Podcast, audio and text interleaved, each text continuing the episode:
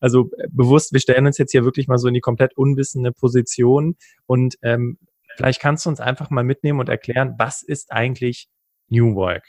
Das ist eine, ist eine echt gute Frage und auch da, ich hatte es vorhin schon bei Digitalisierung gesagt, ähm, gibt es sicherlich mehrere, ja, auch Definitionen und Ansätze.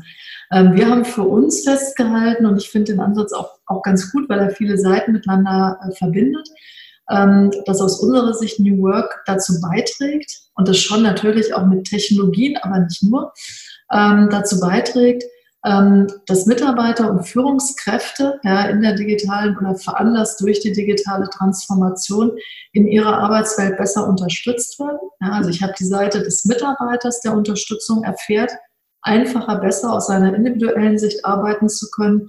Ich habe die Seite der Führungskraft, die das gleiche Ziel ja hat, wenn auch ein paar andere Interessen als der Mitarbeiter haben muss. Und dahinter, und das ist so der dritte Aspekt, ähm, der für uns wichtig ist bei New Work, heißt es aber auch, ähm, dass beides dann der Organisation oder dem Unternehmen dient, ja, auch in Zukunft ähm, wettbewerbsfähig oder besser aufgestellt zu sein. Also das, was ich vorhin auch schon mal sagte, wir sehen bei New Work zwei Seiten einer Medaille.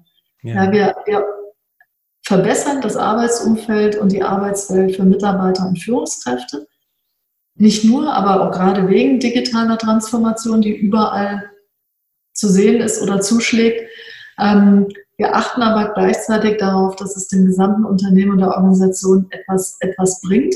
Mhm. Ähm, weil die meisten Unternehmen sind auch Stand heute noch nicht komplett altruistisch unterwegs. Das heißt, ähm, alles das, was wir verbessern an Arbeitsumgebung, dient am Ende natürlich auch dazu, dass der Unternehmenserfolg gesichert ist. Ja, ja, klar, logisch. Ist ja auch völlig ja. unternehmerisch. Äh, manchmal wird es so ein bisschen hintangestellt. Ne? Also, ja. weil, weil viel Organisationsdiskussion und auch kulturelle Diskussion stattfindet, was extrem wichtig ist. Und am Ende des Tages gilt es halt trotzdem und immer noch, diese Interessen in Einklang zu bringen ne? und nicht äh, das eine zu tun und das andere zu lassen. Kann man also sagen, dass New Work sehr, sehr viel, klar, einmal mit Technologie zu tun hat, aber, und das hattest du ja schon zu Beginn im ersten Teil erwähnt, auch mit Mindset, innere ja. Einstellung, also A, wie arbeiten wir miteinander, nicht nur mit den digitalen Sachen, sondern auch wie, wie wird Führung, wie verändert sich Führung, genau. auch bedingt durch die neuen, Gener äh, neuen Generationen, durch die nachfolgenden Generationen. Ähm, und ich habe, ich fand es sehr lustig heute, äh, war so ein Artikel auf Xing, ähm, den hat jemand geschrieben, er hat gesagt, äh, äh, New Work ist nicht Homeoffice. Nein, nicht nur, im Gegenteil. also wir, wir, merken ja schon in Woche zwei der jetzt Corona- Krisenphase. Ähm, das Homeoffice hat viele Vorteile. Ja. Ähm, für mich persönlich gilt, seit ich jetzt im Homeoffice bin, es ist noch enger getaktet, es ist irgendwie wirkt noch effizienter. Ähm, und es hat natürlich damit verbunden auch den Nachteil, in der analogen Welt sich mal im Büro zu sehen, zu treffen auf ein Käffchen, das fällt so stärker flach, weil du einfach die ganzen Telefonate gar nicht mehr hintereinander bringst. Also du kannst den, ja. den Kitchen Talk sozusagen auch nicht komplett ans Telefon verlagern. Und deshalb ist New Work nicht nur Homeoffice, im Gegenteil, es ist genau die, die gesunde Mischung ne, aus allem. Ja. Und wir haben für uns bei, bei New Work auch so ein Dreiklang. Ne? Es ist Technologie, ähm, es ist Organisation, es ist aber auch Methode. Und das Methode geht halt auch in Richtung Entwicklung. Mindset ist ein großer Begriff, ne, aber das Thema Scrum zum Beispiel. Ne, wie arbeite ich agil zusammen in Projekten? Methode. Ähm, agile Organisationsstrukturen für Unternehmen oder Organisationen entwickeln. Hat viel mit Methode zu tun. Ja, wie trainiere ich so eine Form der Zusammenarbeit? Hat mit Methode zu tun. Kann man tun, unterstützen, aber im Endeffekt ist das die Weiterentwicklung von, von Unternehmenskultur und Mindset der einzelnen Kollegen. Okay, super. Das heißt, es steht quasi in so einem Dreieck zueinander. Ja. Und wenn du von Organisation sprichst, sprichst, hat es ja schon gesagt, von den Mitarbeiterinnen und Mitarbeitern und wie die eben in diesem ganzen Konstrukt auch arbeiten. Und ich merke es ja jetzt auch selber äh, in meinem Bekanntenkreis, ne, dass äh, die virtuelle Führung echt ein Problem ist. Ne? Dass sie halt sagen, okay, pff, äh, hier hast du eine E-Mail, äh, tausend Anrufe, aber so richtig ähm, einen Plan davon, wie führe ich denn jetzt virtuell mein Team, haben dabei die wenigsten und das ist wahrscheinlich ein, einer der Punkte, die damit einhergehen. Jetzt hast du gerade eben noch, ähm, also wenn das okay ist, ich würde vielleicht mal diese Begrifflichkeiten, die so häufig verwendet werden, vielleicht mal ganz kurz klären wollen. Ähm, ja. New Work haben wir jetzt darüber gesprochen, Digitalisierung haben wir gehabt, wie kann man agil beschreiben? Heißt es, es gibt keine Führungskräfte mehr und alles ist chaotisch? Das ist ja immer so die, die, die fälschliche Annahme davon. Ne? Das wissen wir ja auch heutzutage. Genau. Ähm, ja, agil wird häufig äh, verwechselt mit kompletter Flexibilität. Ja. Ähm, agil heißt ja ein Stück weit ähm, nicht mehr starr hierarchisch, nicht mehr nur zentral. Ja. Das heißt aber auf der anderen Seite auch, ich brauche sehr klare Leitplanken, ähm, die ich festlegen muss, auch gemeinsam. Das ist ja auch ein Aspekt von agil, ähm, damit innerhalb dieser Leitplanken und Rahmenbedingungen sich Teams mit ihren Führungskräften oder zum Beispiel auch Projektteams mit ihrem äh, Scrum Master dann selbst steuern können. Okay. Aber Selbststeuerung ohne Leitplanke weiß auch häufig nicht, wohin sie sich steuern soll. Ne? Also das erleben wir halt vielfach auch in, in, Kundenprojekten. Also wir haben jetzt die letzten Jahre, also 75 Prozent, würde ich sagen, unserer Kundenprojekte laufen heute in, einer, in einem agilen Modus mehr oder weniger stark ausgeprägt. Auch wir und unsere Kunden vor allem mussten es in den letzten Jahren auch üben. Ne? Also man ist nicht automatisch agil, weil man mal eine Schulung hatte. Ähm, ja. Wie bei allem anderen auch, ja, sondern man muss es auch ein Stück weit üben und zulassen. Und ähm, unsere Kunden haben halt häufig, fanden das mit dem agilen Konzept super. Ja? ähm, weil die gesagt hat, das ist ja klasse, da muss ich jetzt ja nicht am Anfang alle Anforderungen kennen und aufschreiben und ich gebe euch das Konzept oder Lastenheft und dann entwickelt ihr. Dann kann ich mir fortlaufend Gedanken machen. Ja, und dann können wir immer wieder iterativ und eben agil ähm, das Konzept weiterentwickeln. Und dann denkst du, ja, das ist super stellst aber nach einigen Wochen fest, der Kunde hat dafür gar nicht die Zeit. Bei ihm ist von vornherein gar nicht ausreichend bewusst gewesen. Er muss dann aber auch jemanden abstellen, der permanent die Gedanken entwickelt, zusammenfasst und auch wieder sortiert an das Projektteam gibt, weil sonst wissen die zur Not agil hin und daher immer noch nicht genau, was sie tun müssen. Ja. Also das war jetzt bei uns äh, in vielen Kundenprojekten ein Lerneffekt. Agil heißt, wir arbeiten nicht mehr so stark in der Hierarchie orientiert, wir arbeiten sehr iterativ, wir arbeiten demokratischer, indem die Projektteams sich eigene Gedanken machen, abstimmen und einbringen. Aber wenn die Gedanken mal abgestimmt und entschieden sind, dann müssen wir auch durcharbeiten. Und dann können wir nicht ganz flexibel alle drei Tage wieder die Meinung ändern. Das ist nicht agil. Ähm, und das Gleiche gilt natürlich dann auch für, für Führung. Ähm, agil heißt schon loslassen, ja, äh, dezentral ja. entscheiden lassen, ähm, Teams nicht mehr starre zusammensetzen, sondern auch flexibel sich zusammensetzen lassen und auch mal Wechsel zulassen. Aber es das heißt auch, ich muss als Führungskraft nach wie vor den Rahmen setzen und sagen, innerhalb dieses Rahmens mit ein paar, naja, man kann mal kurz drüber springen, ja, äh, mit ein paar Ausnahmen müssen wir auch arbeiten, um unser Ziel zu erreichen. Und das darf man nicht miteinander zu, äh, verwechseln. Ne? Agil braucht einen Rahmen. Das ist sehr spannend, dass du das gerade sagst, weil im Grunde genommen ist agil dann ja mehr oder weniger das Gegensätzliche davon, im Sinne von, wir machen jetzt alles hier wild durcheinander und es gibt keine Regeln mehr, sondern hat, es hat klare Strukturen. Du hast eben das Wort Methode äh, erwähnt, ne? das, das, das ist ja der Zusammenschluss New Work, Methoden, äh, äh, Technik und Organisation.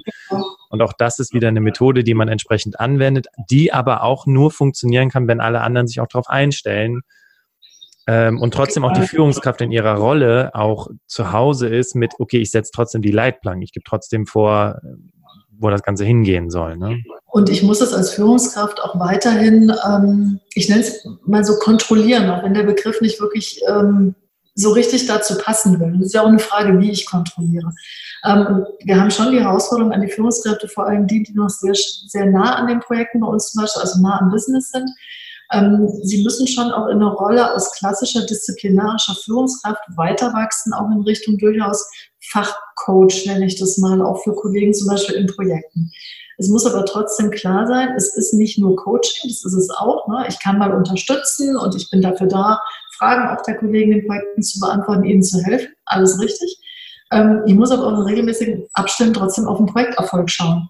Ja. Und ich muss dann auch gucken, ähm, na, wir haben dann Sprints im Agilen ähm, und ich muss schon, wenn nicht auf jeden, dann aber in regelmäßigen Abständen auf die Sprint-Erfolge gucken, um gegebenenfalls auch nachsteuern zu können. Und so ein Erfolg misst sich dann nicht nur darin, ob alle gut miteinander geredet haben und tolle Ideen hatten, sondern ob das Sprint-Ergebnis mit dem Aufwand, den man sich vorgenommen hat, auch hingestellt wird. So, und das heißt, die Führungskraft ist eigentlich sogar mehr gefordert in dem agilen Modus, ähm, als in dem klassischen Modell, ja, weil sie, sie erweitert eigentlich ihr Spektrum um noch mehr Fachlichkeit und fachliche Unterstützung.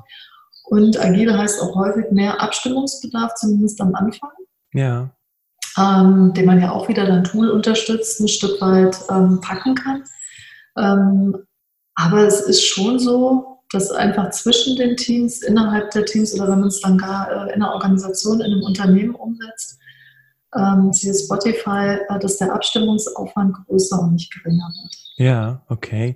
Also äh, jetzt hast du gerade noch Sprints mit reingebracht. Ich habe mal gehört, dass das, es sind ja sehr, sehr kurzfristige Abstimmungsrunden im Prinzip. Ne? Wo stehen wir?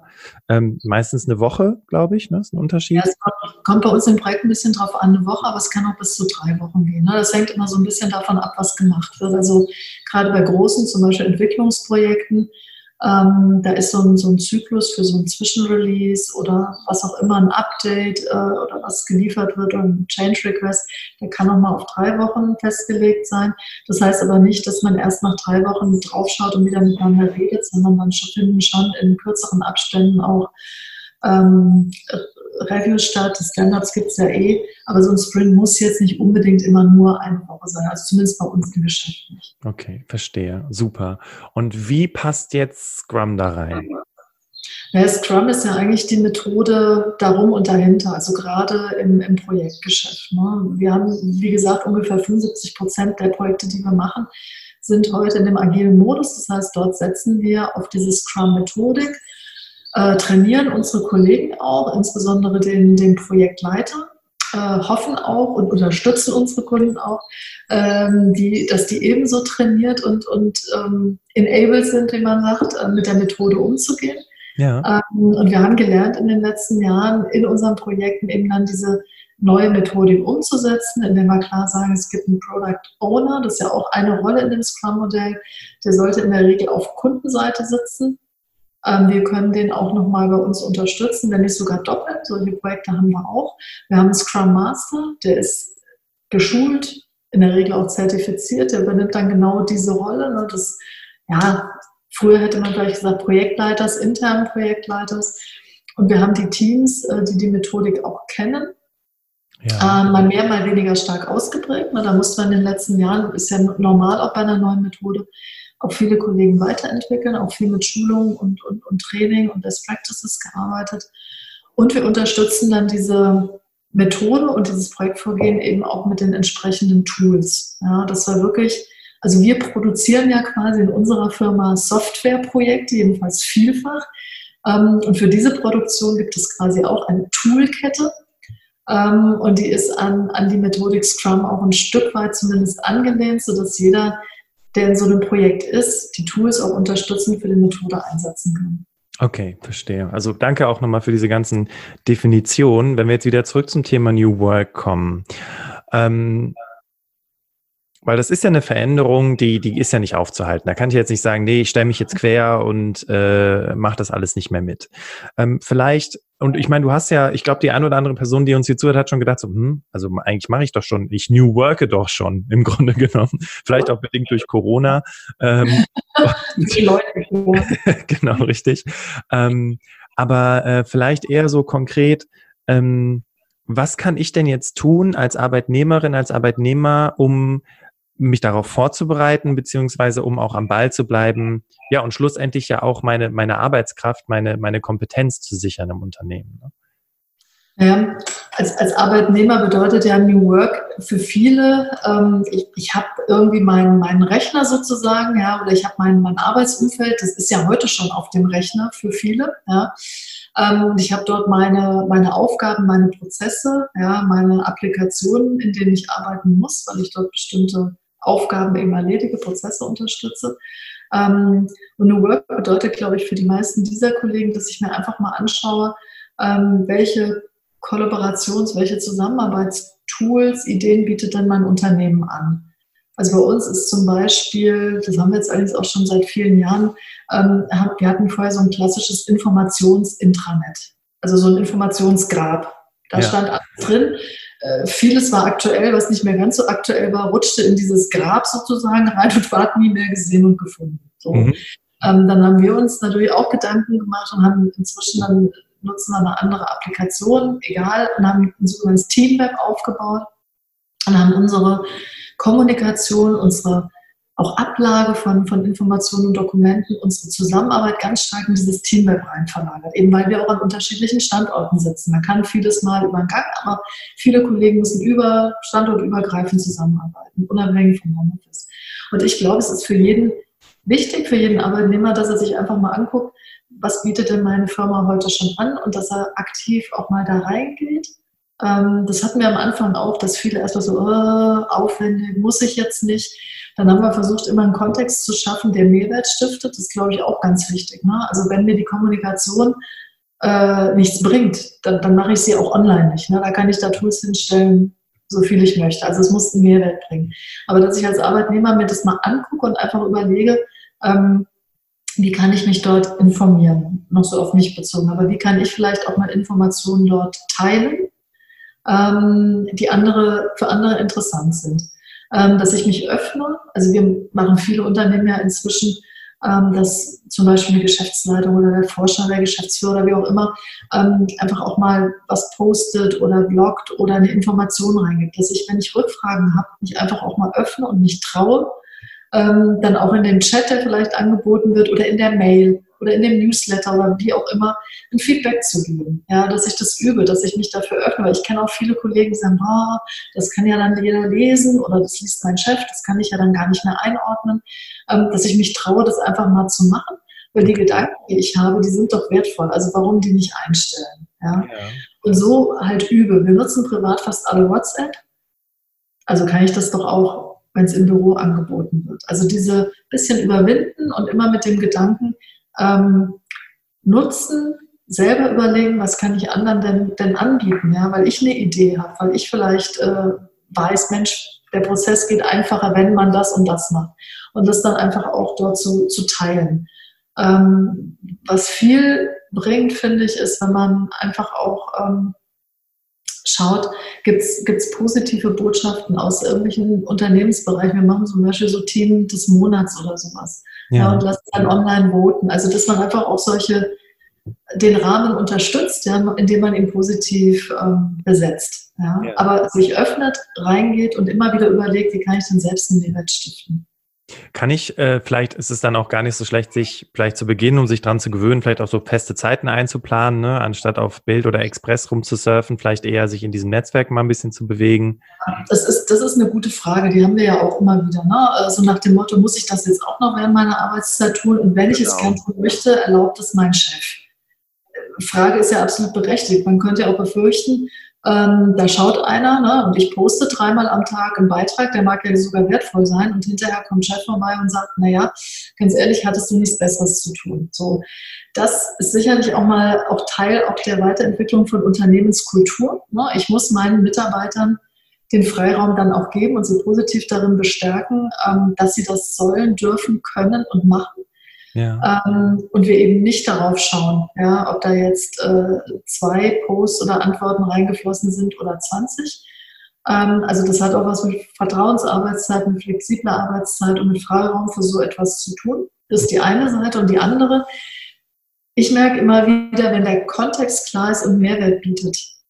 Also zum Beispiel ähm, Communities, die sich mit einem bestimmten Thema beschäftigen online. Ähm, zum Beispiel für Servicetechniker. Ne, ich habe ein Problem beim Kunden A gehabt mit irgendeinem Produkt. Äh, liebe Kollegen, habt ihr das auch? Da hat es erstens einen ganz, ganz engen Bezug zur, zur Arbeit, ja, ähm, stiftet damit, wenn dort Antworten kommen, auch einen sehr direkten Mehrwert. Und da glaube äh, glaub ich, fragt sich dann weder Chef noch äh, Kollege oder Mitarbeiter, ist es wirklich sinnvoll, dass wir hier gerade äh, online Informationen bereitstellen und in, in so einem Web oder Teamwork oder in einem Tool arbeiten oder nicht. Das heißt, neben diesem Freiraum lassen ist es, glaube ich, auch wichtig, dass man zum Beispiel Communities oder andere äh, Kollaborationsformen so anbietet, dass sie auch wirklich direkten Bezug zu dem haben, was die Leute tun und Mehrwert stiften. Und dann endet die Diskussion auch relativ schnell, dann ist einfach ein Teil der Arbeit ins, ins Tool verlagert, in New Work verlagert. Was, ich kann mir das jetzt auch im Sinne des Onboardings ganz interessant vorstellen. Mhm. Also ich fange neu in der Firma an und ähm, anstatt in Anführungszeichen meine Kollegen wegen jedem Fitzelchen zu fragen, kann ich erstens nachgucken. Ähm, und zweitens, ähm, anstatt nachzugucken, kann ich aber auch einfach fragen, kann die Frage einfach mal posten, wie du gerade sagtest, ne? Und äh, einfach gucken, wer kann mir denn da entsprechende Info geben. Und gleichzeitig denke ich jetzt so gerade an das Thema Expertise ausbauen. Ne? Ich werde sichtbar, also für die Menschen, die nicht ständig bei der Chefin oder im, äh, beim Chef im Büro sitzen und erzählen, woran sie gerade arbeiten, die dann eher ein Problem mit haben, die können dann vielleicht eher auf eine subtile, introvertierte genau. Art und Weise äh, einfach das sieht man immer ganz spannend an diesen Menschen, das ist dann immer so sehr, sehr unemotional einfach geschrieben. Ne? Ja, muss halt hier und hier klicken und hier ist der Link. Ne? Und dann so, krass, cool, hätte ich nicht gedacht. Ne? So, dass du halt ähm, darüber auch deine Expertise im Unternehmen festigst und so ver verrückt es auch klingen mag, ähm, äh, du, du, ich meine, bekannt Ne, wollen ja auch nicht alle werden im Unternehmen, aber äh, plötzlich, ähm, äh, ja, plötzlich werden solche Dinge dann einfach auch ein bisschen anders gesehen. Ne? Also da, ja, äh, ja finde ich, ja, okay. Ich glaube, gerade für, für Kollegen, die äh, nicht im Marketing ähm, oder als Berater arbeiten, ne? das sind ja immer so die eher so extrovertiert, auch äh, keine Scheu davor haben, äh, zu sagen, wow, guck mal, tolle Story läuft. Ne?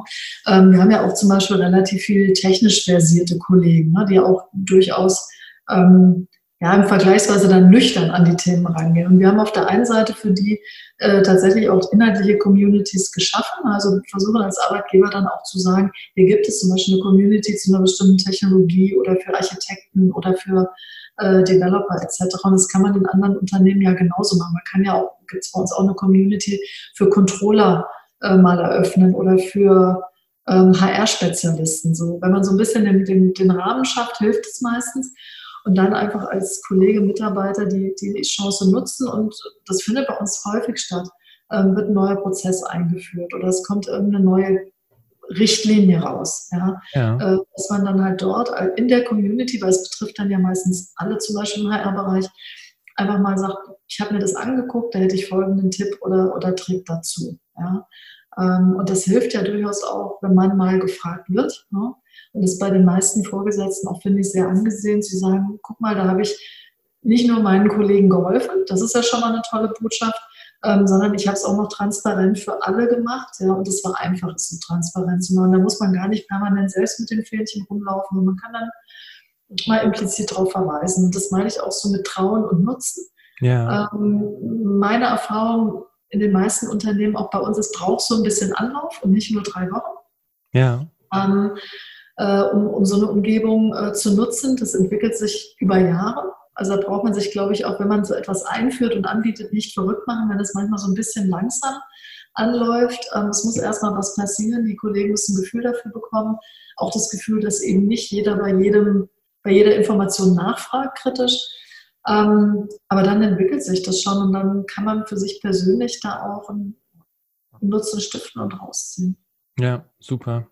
Also was wir zum Beispiel, ich erinnere mich dran, damals im Recruitment gemacht haben, ist, wir haben nicht nur die interne Stellenausschreibung per äh, E-Mail an alle geschickt, sondern wir haben sie auch gepostet tatsächlich. Ne? Und äh, tatsächlich auch in zwei Sprachen, falls jemand aus dem Ausland von einem anderen Standort gesagt hat, hey, ich habe Interesse, zu euch nach Deutschland zu kommen. Ne? Genau, mach, machen wir auch. Inzwischen sogar äh, mit, mit so Videokonferenzen ähm, mit Bewerbern aus zum Beispiel Indien weil es da viel zu aufwendig wäre, die jetzt für ein Vorstellungsgespräch extra nach Deutschland fliegen zu lassen.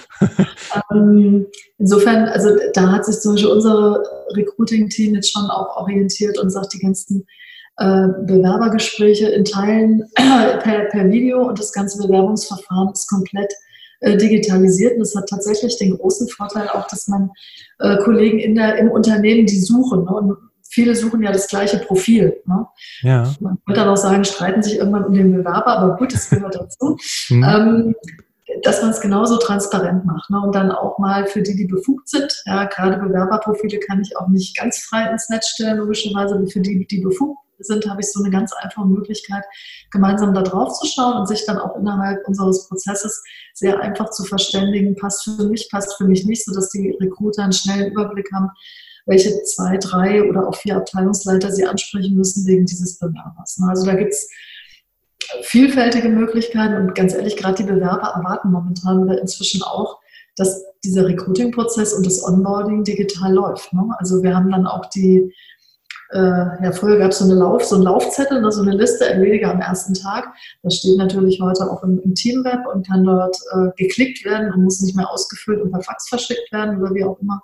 Ja. Ähm, die Kollegen haben einen Paten, ja, der mit ihnen heute nicht mehr durch die Liste, sondern durchs Teamweb geht, ihnen auch das zeigt. Ja. Ähm, also insofern vieles von dem, was halt noch vor einigen Jahren mit dem Kugelschreiber gemacht wurde, läuft dann halt heute per, per Klick. Aber die Erwartung der Kollegen, die an Bord kommen, ist in der Regel auch so. Also gerade bei den Jungen. Okay, das heißt, wenn wir das mal ganz kurz zusammenfassen, weil zum Thema, was kann ich als Teammitglied tun? Also wir haben zum einen darüber gesprochen, erstmal zu gucken, was gibt es denn überhaupt für Tools, die jetzt schon auf meinem Firmenrechner installiert sind. Genau. Ähm, anzufangen mit diesen Tools einfach mal zu arbeiten. Vielleicht anstatt eine E-Mail zu schreiben, jemanden über den Chat anzuschreiben beispielsweise. Ähm, dann gibt es ja häufig äh, so eine Art internes Facebook. Ne? Es hat ja, es gibt ja unterschiedliche Namen für. Genau. Äh, mal so selber so ein bisschen einfach nur reinzugehen und zu gucken, Ne? Was wird so gepostet? Was schreiben die Leute so? Ähm, und vielleicht bevor man ähm, bevor man anfängt, jetzt selber schon einen Post zu erstellen und sich quasi öffentlich zu machen, kann man ja schon mal anfangen, ein bisschen sowas zu kommentieren. Ähm, gleichzeitig habe ich von dir aber auch rausgehört, ähm, es ist wesentlich einfacher und sinnvoller, wenn themenbezogene Communities gegründet werden.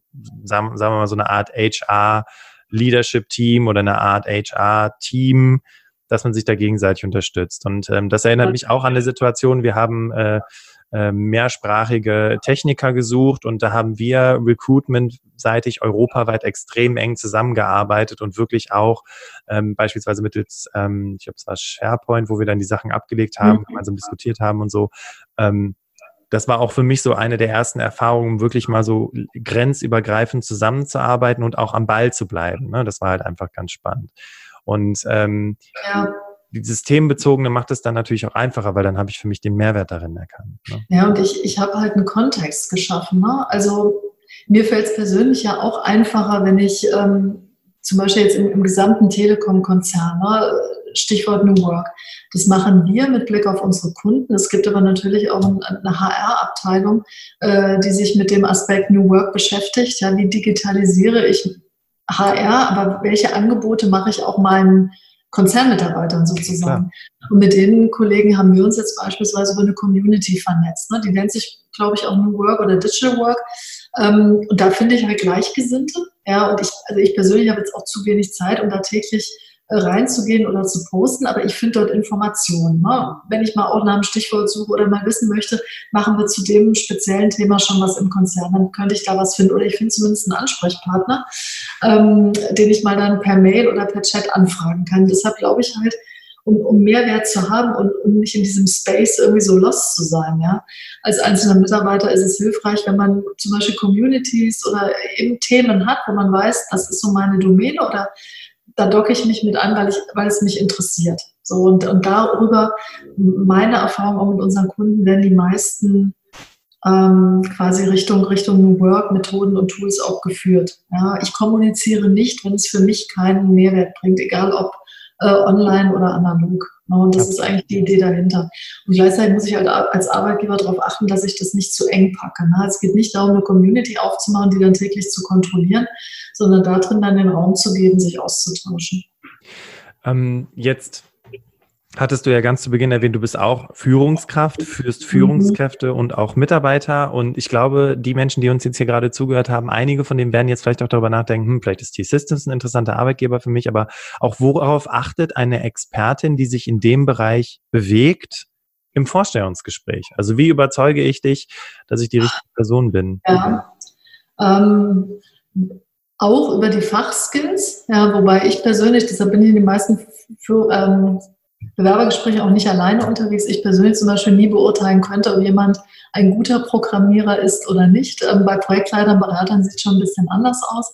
Ähm, aktuell stelle ich ja, wenn ich dabei bin, in erster Linie Führungskräfte ein. Ähm, und das Wichtigste sind eigentlich die, die Soft Skills und die Eigenschaften, die jemand mitbringt. Also dieses Gefühl vermitteln zu können, ich bin eigeninitiativ. Ich brenne für das, was ich mache. Ich habe Lust, mich, mich weiterzuentwickeln und einzubringen. Es ist gar nicht immer so wichtig, ähm, zum Beispiel auch in Assessment Centern, ähm, wenn es darum geht, halt mal ein paar Aufgaben zu lösen oder einen Business Case schnell zu bearbeiten und vorzustellen. Ja, es ist sehr gut, wenn man da möglichst gut abschneidet. Ja, dann hat man die Basics auf jeden Fall schon gut geschafft. Es ist aber auch nicht schlecht oder gar nicht falsch, auch mal offen zu sagen, Mensch, an der Stelle hing ich ähm, ich kann das aber wettmachen mit, mit dem Engagement und auch mit der Authentizität, die ich da vermittle. Also ich achte schon relativ stark ähm, auf diese persönlichen Eigenschaften und schlichtweg, ob die Chemie stimmt. Weil wir arbeiten danach eng und, und langfristig zusammen. Mhm. Ähm, ich bin da durchaus auch jemand, die, die dazukommen, müssen nicht sein wie ich. Also eher spannend, wenn wir sehr unterschiedliche Menschen an Bord haben mit ganz unterschiedlichen Schwerpunkten und Interessen. Wichtig ist mir nur, dass man das Gefühl hat, da brennt jemand und da ist ein Commitment für das da, ähm, was ansteht. Das ist, glaube ich, das Wichtigste. Okay. Und zeigen kann man das im Prinzip dir ja, indem man einfach von seinen eigenen Erfahrungen erzählt. Ne? Genau. Die Situation. Also kompetenzbasierte Interviews ist eher so eure Ausrichtung, um diese Soft Skills halt eben auch herauszukitzeln. Genau. Erfahrung, Kompetenzen, Umgang mit bestimmten Situationen, Mitarbeitergespräche, Kundengespräche.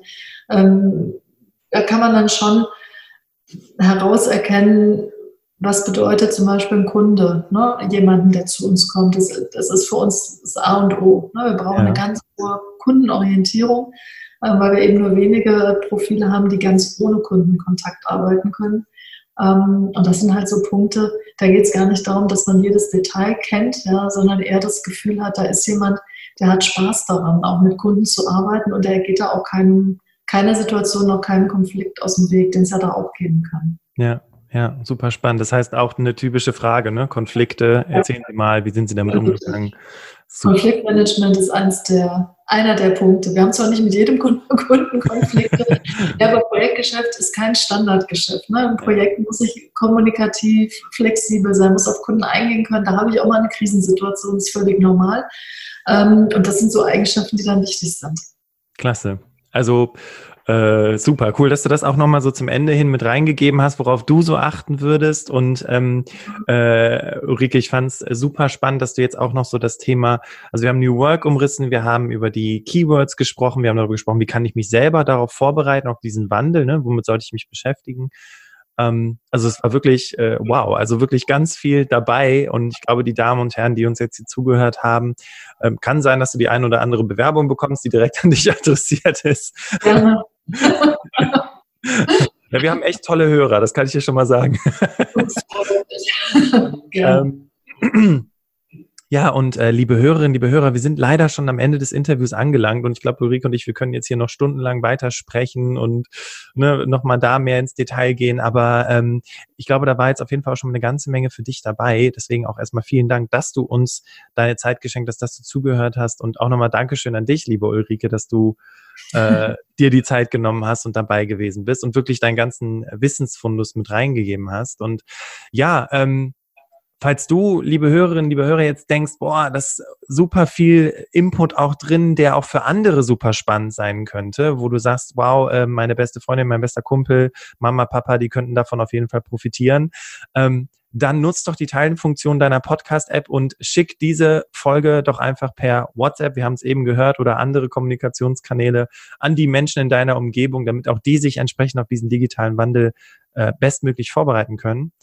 Und ja, wir sehen uns nächste Woche wieder um sechs äh, im Berufsoptimierer Podcast und ähm, ich sage an dieser Stelle nochmal ein ganz, ganz herzliches Dankeschön, verabschiede mich und übergebe das letzte Wort an Ulrike Wollenig. Nochmal vielen Dank. Dankeschön. Also ich kann auch nur sagen, es hat mir unheimlich viel Spaß gemacht.